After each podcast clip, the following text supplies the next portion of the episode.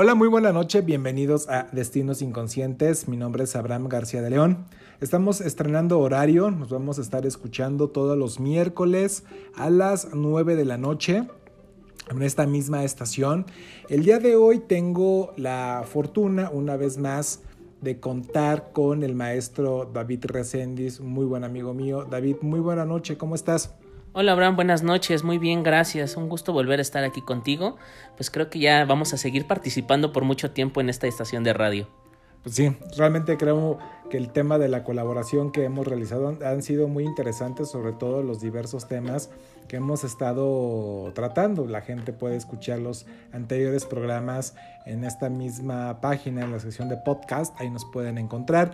Y bueno, David, Platicábamos la semana pasada en nuestro programa de lealtades familiares que posiblemente era muy importante tocar uno también de los grandes temas que son tabú y es acerca del narcisismo porque pues, lamentablemente a nivel social en muchas ocasiones hablamos o usamos ciertos vocablos pero no nos detenemos a pensar qué hay detrás y pensamos que quizás el ser narcisista sea una condición mala o que es algo que no, que no podemos tolerar. En fin, creo que va a ser una muy buena, muy buen programa el día de, del día de hoy. Y bueno, explicar, compartir con nuestros radioescuchas acerca de este gran tema del narcisismo.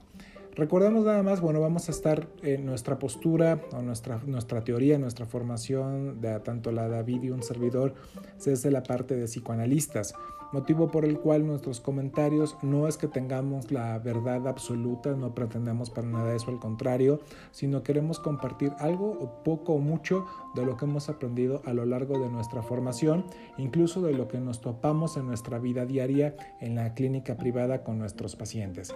Entonces, David, si quieres empezamos, vamos a explicar de manera sencilla para la gente que nos escucha qué podemos entender qué es narcisismo.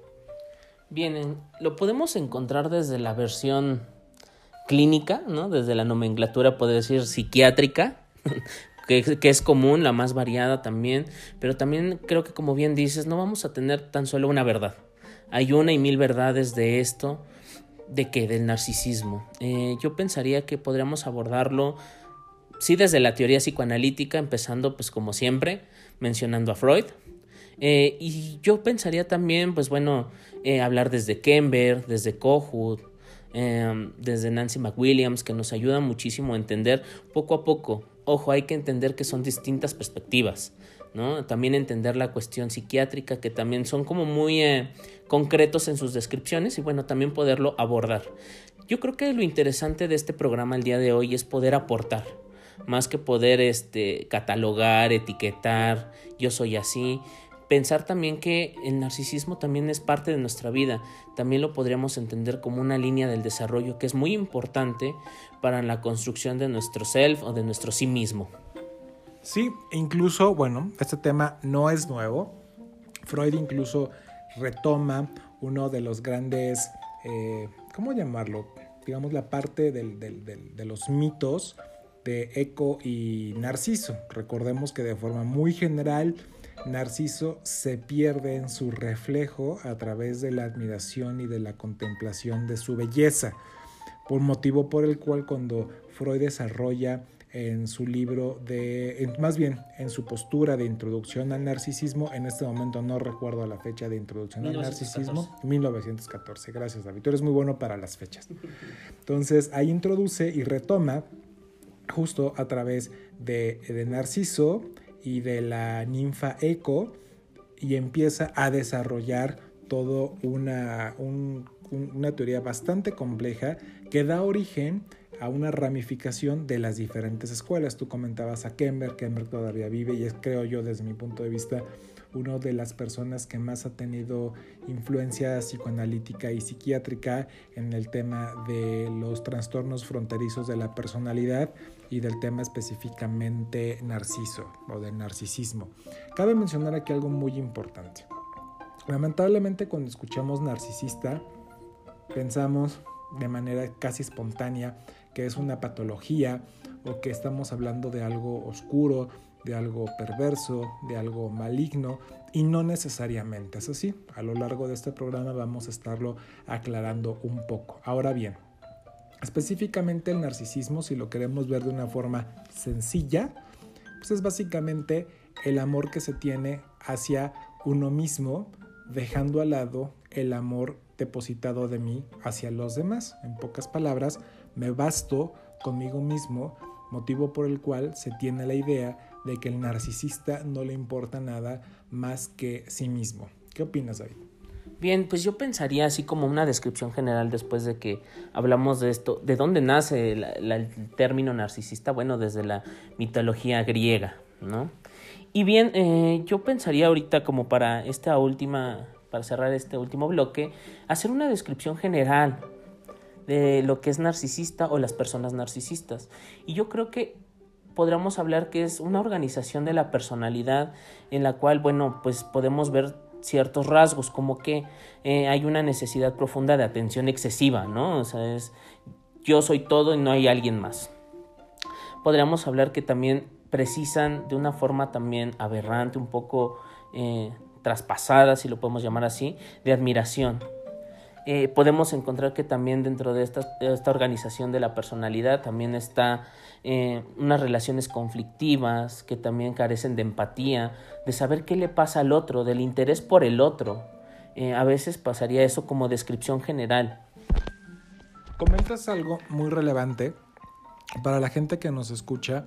El narcisismo está dentro de una categoría, me permito decirlo, de la organización fronteriza de la personalidad. De, quizás en algún otro programa podamos explicarlo más a detalle, pero los, rasgos que tú nos estás dando es básicamente lo que comúnmente conocemos del narcisista. Esa persona que en ocasiones eh, tiende únicamente a cuidar sus bienes, su bienestar, por decirlo así, sus objetos, pero no se permite la vinculación profunda y por lo tanto no permite ver al otro, contemplar al otro, algo que justo le pasa a Narciso al momento de perderse en su reflejo. Pero bueno, vámonos al primer corte, vamos a regresar hablando de la importancia también de la narcisización, quitando un poco, desmitificando que el narcisismo no necesariamente tiene que ser una patología, pero bueno, eso lo vamos a platicar, vamos a escuchar algo de Kings of Lion y regresamos.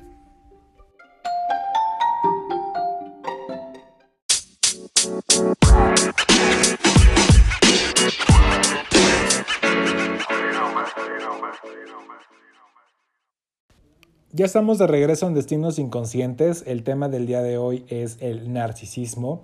Mi nombre es Abraham García de León, estoy con el maestro David Recendis y estamos platicando en el primer bloque de forma muy general que es el tema de narcisismo, lo que podríamos estar ubicando, desde dónde proviene. Es una postura de introducción al narcisismo de Freud de 1914, eh, en el cual pues, se basa de este mito de Narciso y Eco, en el cual Narciso se pierde en el reflejo y por lo tanto prácticamente deja de ver a la ninfa Eco.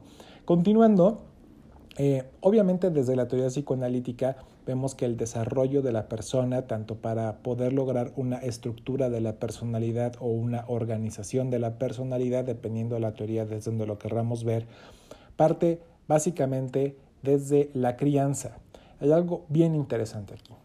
Eh, dentro de las funciones que deben de tener los padres o los cuidadores, o en este caso las figuras paternas en las cuales haya, nos hayamos desarrollado, existe un proceso de narcisización, incluso es algo que los psicoanalistas continuamos investigando acerca de una probable tercera tópica en el cual eh, se expresa el, el desarrollo de la libido, el desarrollo narcisista, y la importancia que tiene esto. Una narcisización, podríamos decirlo de otra forma, es toda esta eh, destreza de ver, escuchar, observar, mirar, devolver la mirada al otro, en este caso al niño durante el periodo de la crianza, proveer de estos recursos de amor, de ternura, de cobijo, de abrazo, de arropaje, entre otras destrezas, que lo que permite es justo el proceso de narcisización, es decir, que la persona, el pequeño, el, el niño, sienta que es amado, que es deseado,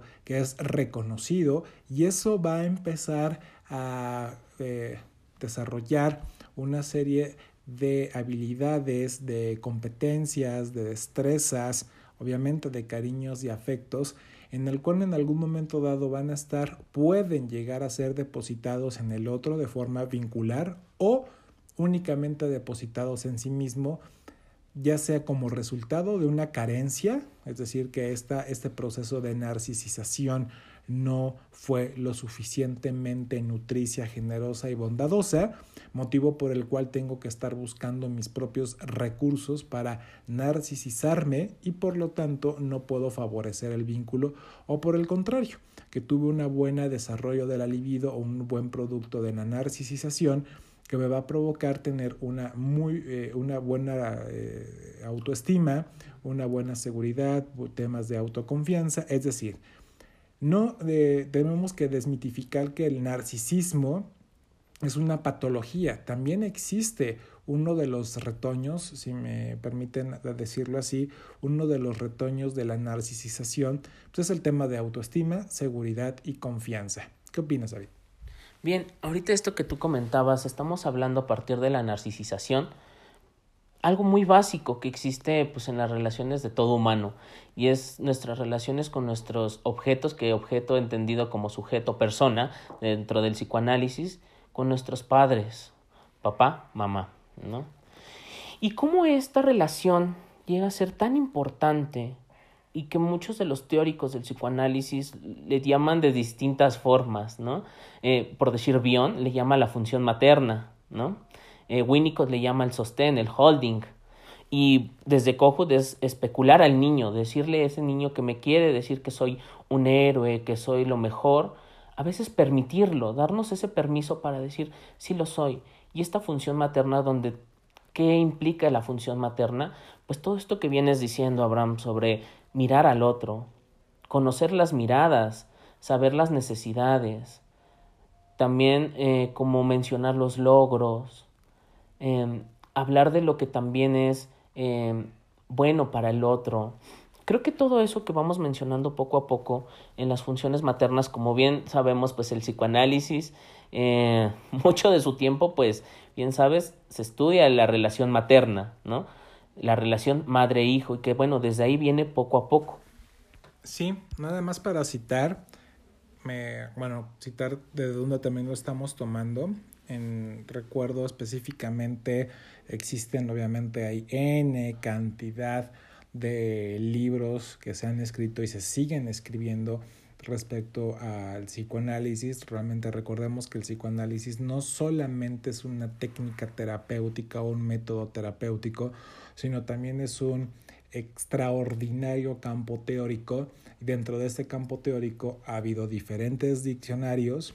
Eh, de repente a veces buscamos nada más en Google y Wikipedia, en fin, pero pues no se tienen todos los recursos en línea. Tenemos que acudir realmente a la obra, a la obra que se ha desarrollado y recuerdo el libro de Diccionario del Psicoanálisis de Editorial Amorortu y específicamente nada más quisiera leer qué es el narcisismo específicamente para este, para, para este cuerpo teórico y es, lo dice muy sencillo que es un amor que dirige el sujeto a sí mismo tomado como objeto. O sea, sencillo. Pero cuando empezamos a desmenuzarlo, pues quiere decir que estamos hablando de amor. Dependiendo, como bien comentábamos, puede ser eh, este amor que si pueda ser vincular, si obviamente existe esa destreza, desarrollo de los padres, por eso la importancia de que durante la narcisización el niño, la niña, pueda observar que existe una congruencia entre el amor brindado, el amor otorgado por los padres, pero no solamente el amor que me da mi mamá, que me da mi papá, mis cuidadores o mis figuras paternas, sino el amor que existe entre ellos, porque si no de forma inconsciente estamos inoculando una incongruencia, es decir, me dan amor, pero no existe amor entre ellos. Entonces, pues orden contra orden causa desorden. Pero bueno, esto es uno de los temas que tenemos que estar considerando y esto lo vemos desde niños. Sí, claro, sabes, ahorita te escuchándote y pensando, un poco yo quisiera hacer mi comentario desde Winnicott con lo del holding, el sostén, ¿no? ¿Qué es ese sostén? Saber que la figura de la madre y el niño, el bebé, eh, esta figura del bebé tiene un lugar en la mente de la madre, que eso es algo muy importante, porque hablar de narcisización también es hablar de la responsabilidad materna y paterna, ¿no? De la crianza, que poco a poco vamos viendo, yo creo que aquí en la consulta vamos tomándole mucho sentido y mucha carga a la crianza. Es muy importante saber que crianza y paternaje, maternaje es una responsabilidad, pero también un compromiso. Cuando eso es nulo, también nos encontramos con estas personalidades narcisistas. Sí, incluso nada más como para llevárnoslo y reflexionar, saber si somos producto de una narcisización vincular, es decir, si existió un amor entre mis figuras paternas y yo fui producto de ese deseo concebido como individuo y no como sujeto, es decir, lo importante que es conocer si eh, fuimos producto de amor o fuimos producto tal cual de otras circunstancias que no necesariamente es amor. Ya hablaremos quizás en algún otro programa de la importancia de, la, como, como acabas de decir, de la crianza, del paternaje o del maternaje, y lo que vemos en la clínica, sobre todo en trastornos de la personalidad, que es donde sí entra la patología del narcisista, vemos específicamente en los narcisos, no me puedo decir en todos los narcisos o toda la patología narcisista, que hubo una falla y que en muchas ocasiones el paciente es la extensión de la infelicidad del padre o de los padres, o una extensión de los deseos de los padres que ya lo platicamos en lealtades familiares, o incluso una extensión de sí mismo, que por lo tanto es una extensión del padre, motivo por el cual también tenemos ahí eh, una prolongación de deseos no realizados que son depositados en nosotros. Pero bueno. En el siguiente bloque vamos a hablar acerca de algunos tipos de narcisismo. La importancia o el mensaje que creo que es muy importante para la audiencia es que el narcisismo no necesariamente involucra una patología. El narcisismo, uno de sus retoños, recordémoslo, es el tema de la autoestima, de la seguridad y la confianza. Vamos a escuchar algo de Adele y regresamos a Destinos Inconscientes.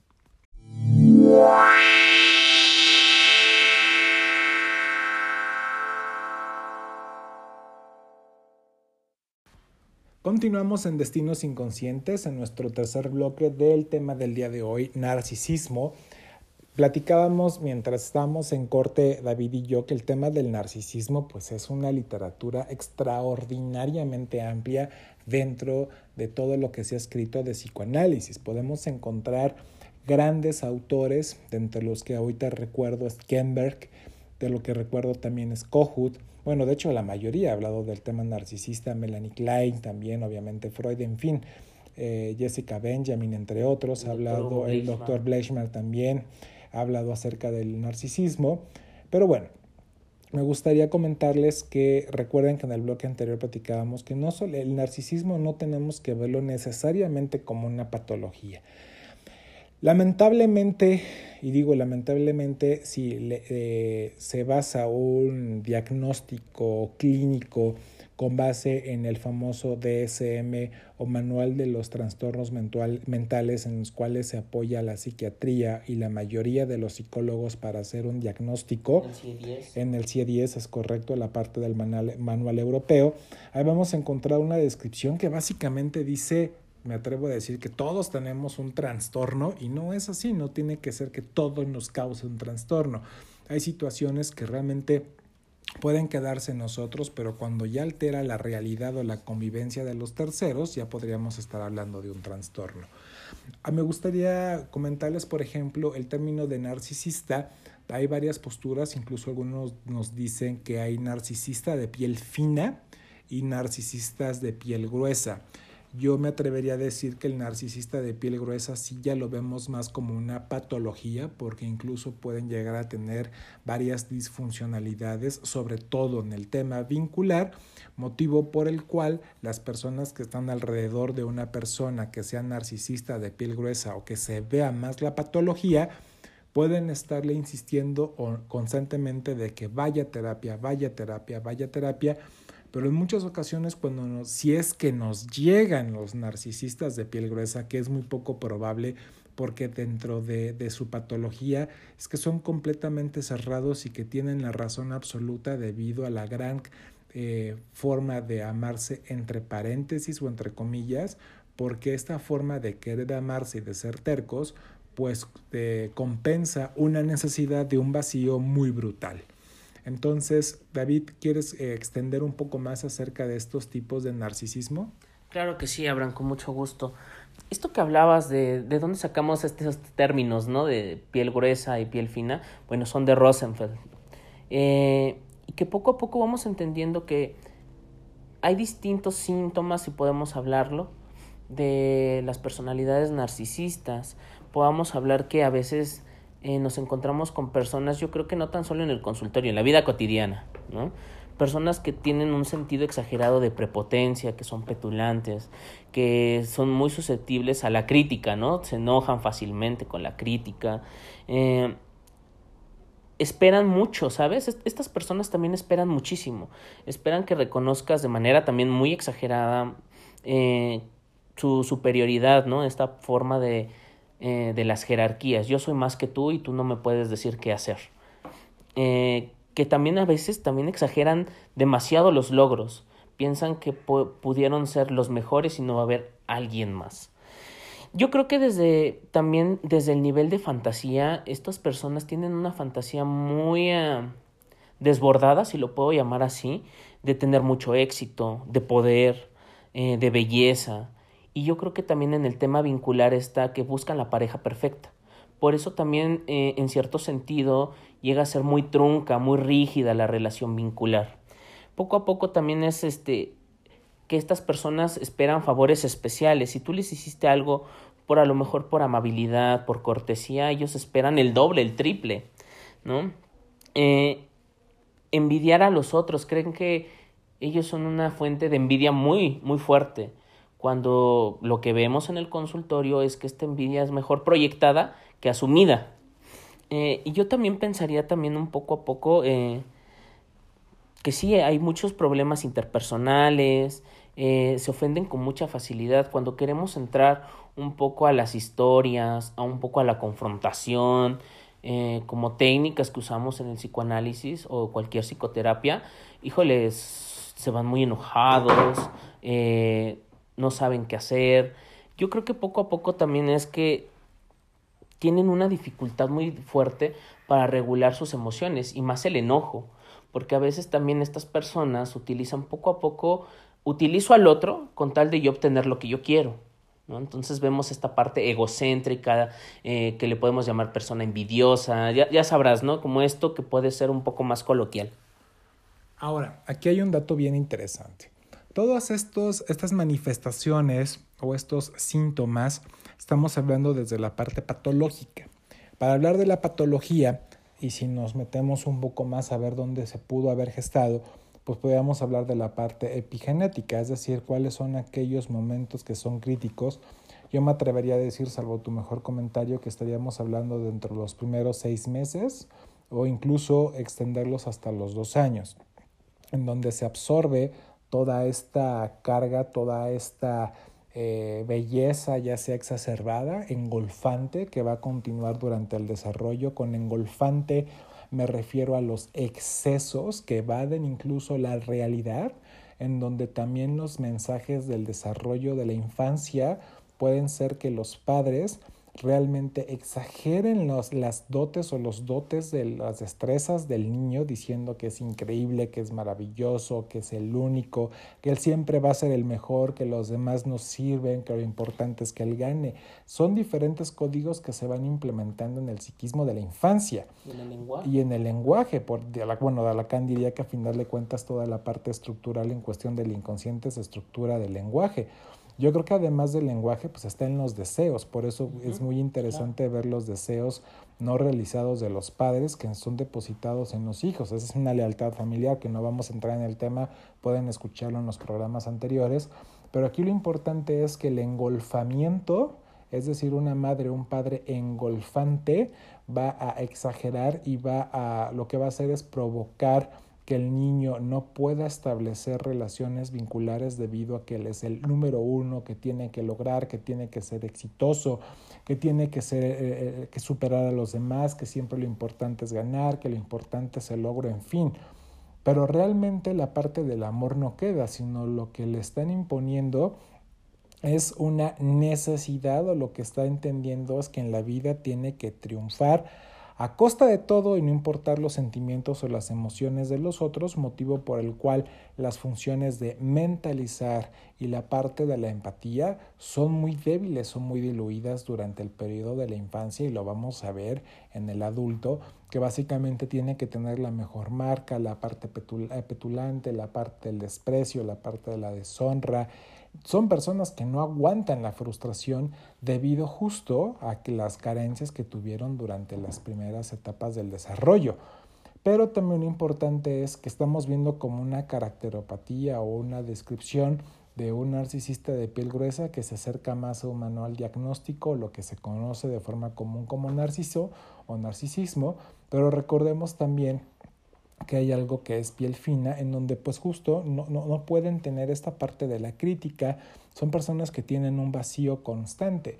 Desde mi punto de vista en la clínica y conforme mi experiencia con pacientes, el narcisista, la persona narcisista, tiene un vacío brutal en cuestión del desarrollo de sus emociones y un vacío profundo que tiene que estar compensando, este vacío buscando el reconocimiento de los otros porque no se puede reconocer a sí mismo. Vamos a continuar en el siguiente bloque posiblemente, no, no posiblemente, te invito a que abordemos el tema de lo perverso en el narciso, lo perverso del narcisismo. Vamos a escuchar una canción de Life in Mono y regresamos. Continuamos en Destinos Inconscientes, estamos en nuestro cuarto bloque para hablar acerca de lo perverso del narcisismo, la perversión del narcisismo. Y recuerdo mucho a un autor, Socárides, que no es de mis favoritos, pero creo que rescato algo muy interesante de él acerca de la perversión. A grandes, muy, muy grandes rasgos, lo que él nos comparte es que la perversión tiene que ver con el uso inadecuado del objeto. Por lo tanto, un narcisista puede estar haciendo uso inadecuado de la persona. David, acompáñanos, eh, compártenos más al respecto. Sí, bajo este autor, que tampoco es eh, de mis favoritos, se podría llamar, pero que aporta. Eso es lo importante a, a, la teoría y al marco teórico del psicoanálisis, a todo el badaje teórico que podemos ir revisando. A final del día, no, la importancia de cuando revisamos textos no es excluir, ¿no? Polarizar un poco también a, los autores, sino poco a poco ir entendiendo también desde qué época, contexto, historia, eh, el mismo autor cómo lo escribe y a lo mejor hasta desde, su propia historia lo está escribiendo. Pero un poco que esto dice es el uso inadecuado del objeto, entendiendo objeto como persona. Eh, esto que te decía un poco, ¿no? Que a veces estas personas narcisistas utilizan al otro para llegar a, a la cima del éxito, alcanzar sus deseos, sin importar si están lastimando, agrediendo, devaluando, haciendo sentir menos, eh, violentando, porque también hablamos de violencia, ¿no? Porque agresión y violencia no tendrían que ser igual, sino la violencia ya como en el acto físico que se está generando. Y poco a poco vamos entendiendo que eh, la perversión de, del narcisista entendiendo perversión como desde la, de la cuestión de perversidad, de malicia, de hacerle mal al otro, ¿no? Desde un sentido, no sabemos si consciente inconsciente, a veces se maneja bajo los dos rubros, ¿no? Pero vamos entendiendo poco a poco que ya sea a nivel consciente, inconsciente, preconsciente, eh, existe un uso inadecuado, ¿no? Generando a través, pues, malestares en el otro, manipulaciones, saber que el otro, como esto que decías de los inodoros psíquicos, ¿no? En el otro se va el inodoro psíquico, todo lo malo que hay dentro de mí no está en mí, está en el otro. Y reconocer eso, yo creo que eso es también parte del tratamiento psicoanalítico, entender que no todo es en el afuera, también hay algo adentro. Sí, ahora aquí me gustaría contribuir con algo. Recordemos, lo manifestamos en el primer bloque, el narcisismo entra dentro de la organización fronteriza de la personalidad. Posiblemente nuestro público ha escuchado border, borderline, fronterizo, en fin. Y cuando vemos el paciente narcisista, sobre todo el narcisista maligno o de piel gruesa, tiene un sufrimiento brutal en su infancia, o sea, tuvo unas carencias extremas que hasta cierto punto cuando vemos en el paciente el sufrimiento, que no lo dice porque controla muy fuerte las emociones, tanto las controla que controla las emociones del otro o que incluso no las siente aparentemente, porque digo, tampoco tiene un aplanamiento emocional al 100%, sino ya estaríamos hablando de eh, una persona antisocial pero bueno, sí hay ciertos rasgos en los cuales no se permiten sentir y tienen una herida narcisista de igual gigantesca y desastrosa. Y la herida narcisista pues, depende del paciente, podemos ver que no soporta no ser objeto de elección, porque como es grandioso, piensa que todos lo tenemos que seleccionar cuando no es así.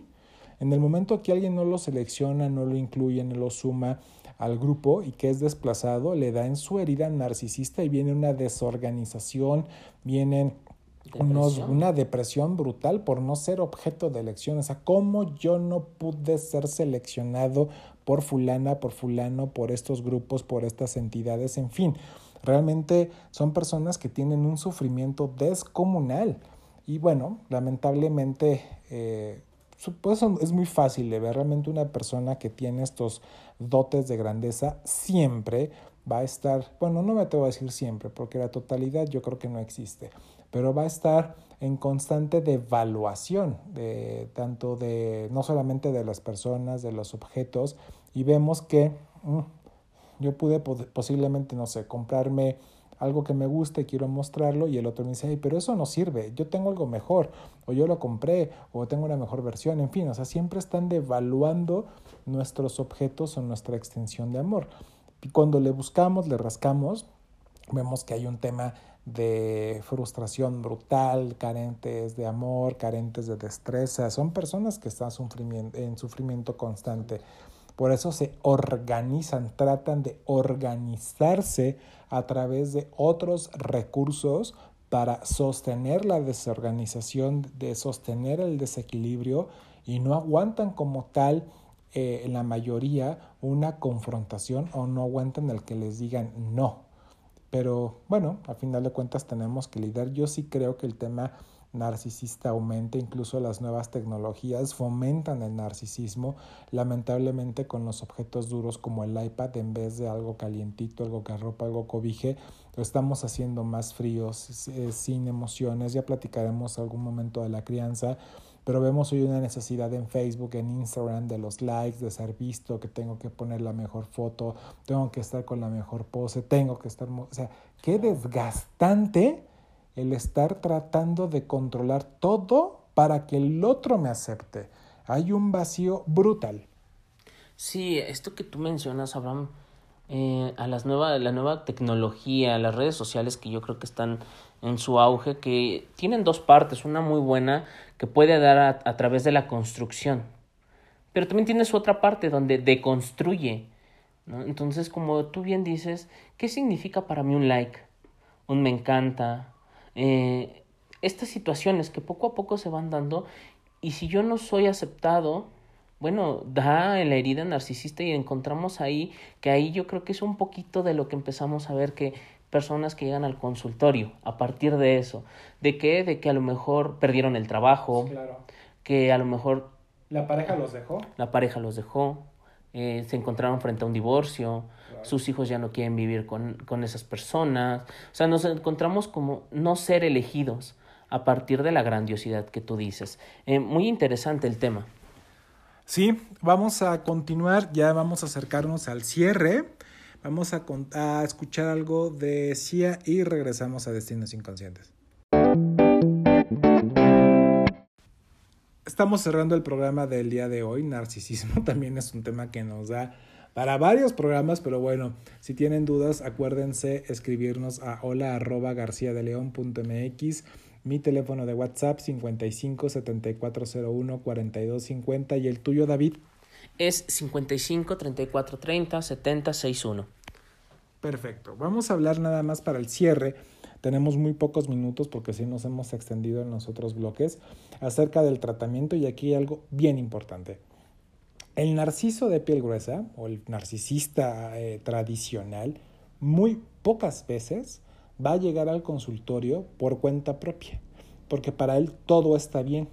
Él actúa conforme a lo que cree que es correcto. Por lo tanto, no puede aceptar una interpretación, una verdad. Ya cuando llega al consultorio es porque realmente se está dando cuenta que está perdiendo. Perdió el trabajo, perdió la novia, perdió algo y tuvo una pérdida que la apuntala en su herida narcisista condicionada por sus diferentes pensamientos, por decirlo así, simbólicamente mágicos, en donde se le, se le ha atribuido al objeto, a las pertenencias, un significado pero que carece realmente de valor propio. En pocas palabras está buscando identificaciones y lo que le falta es la identidad. Por eso podemos encontrar a varios narcisistas que eh, tratan o mienten con tal de convivir. Es decir, que aceptan, eh, incluso en algunas ocasiones se someten a ciertos grupos elite para, con tal de ser aceptados y volvemos al mismo punto, es un trauma en su herida narcisista brutal. Entonces, sí creo que eh, sin lugar a dudas la psicoterapia en sus diferentes especialidades puede contribuir al trabajo de la herida narcisista o del narcisismo y e, iniciar un proceso de narcisización en el cual tiene que estar con la parte de darse cuenta, una muy buena capacidad de insight y poder introyectarse poder introyectar a los padres, ver las faltas, etc. Entonces, sí es bien importante eh, que cuando realmente busquemos, tengamos alguna pérdida, pues toquemos la puerta, busquemos ayuda. Siempre es bueno el desarrollo personal y continuar con este proceso. David, ¿qué quieres comentar al respecto? Bien, pues como último punto que estamos hablando como del tratamiento, de, de la evaluación también, ¿no? Cuando llegamos a si llega consulta, pues bueno, ¿qué, ¿qué, tenemos que ver en estas partes? Saber que, bueno, también somos seres biopsicosociales, ¿no? Y analizar distintas esferas de la vida, como es el trabajo, amigos, compañeros, la parte social, la parte vinculada desde la relación familiar, la relación de pareja, la relación con uno mismo también, porque esa es la más importante, creería yo. Un poco también eh, en dentro de nuestro tratamiento es empezar a contar y empezar a darle palabra a eso que está dando sufrimiento, dolor, angustia, frustración, porque hay mucha frustración. Eh, poco a poco entender que, bueno, mantener relaciones personales, pero con personas reales. ¿Y que es una persona real? Una persona que piensa diferente a mí, siente diferente a mí y que bajo ese rubro puedo saber que estamos hablando, como decíamos en la estación anterior, eh, la otredad, la alteridad tolerar eso, que el otro es diferente a mí.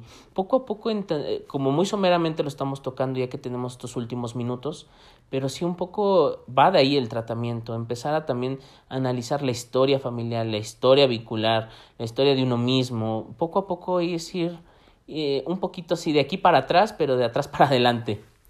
Sí, y yo nada más me gustaría contribuir como último punto, recordar que el narciso de hecho, en sí la organización fronteriza de la personalidad, pero bueno, el tema, el tema de hoy es el, narcisismo, un narcisista patológicamente trae un sufrimiento muy grande en su psiquismo, en sus faltas básicas, en su desarrollo, en su desarrollo libidinal, trae carencias brutales, que tiene la necesidad de sacar un falso self, lo diría Kohut, y a través de este falso self poder actuar, poder eh, interactuar con el otro, pero esa, sostener esa máscara es un ejercicio y es un desgaste de energía psíquica muy fuerte, en el cual pues vale la pena si tenemos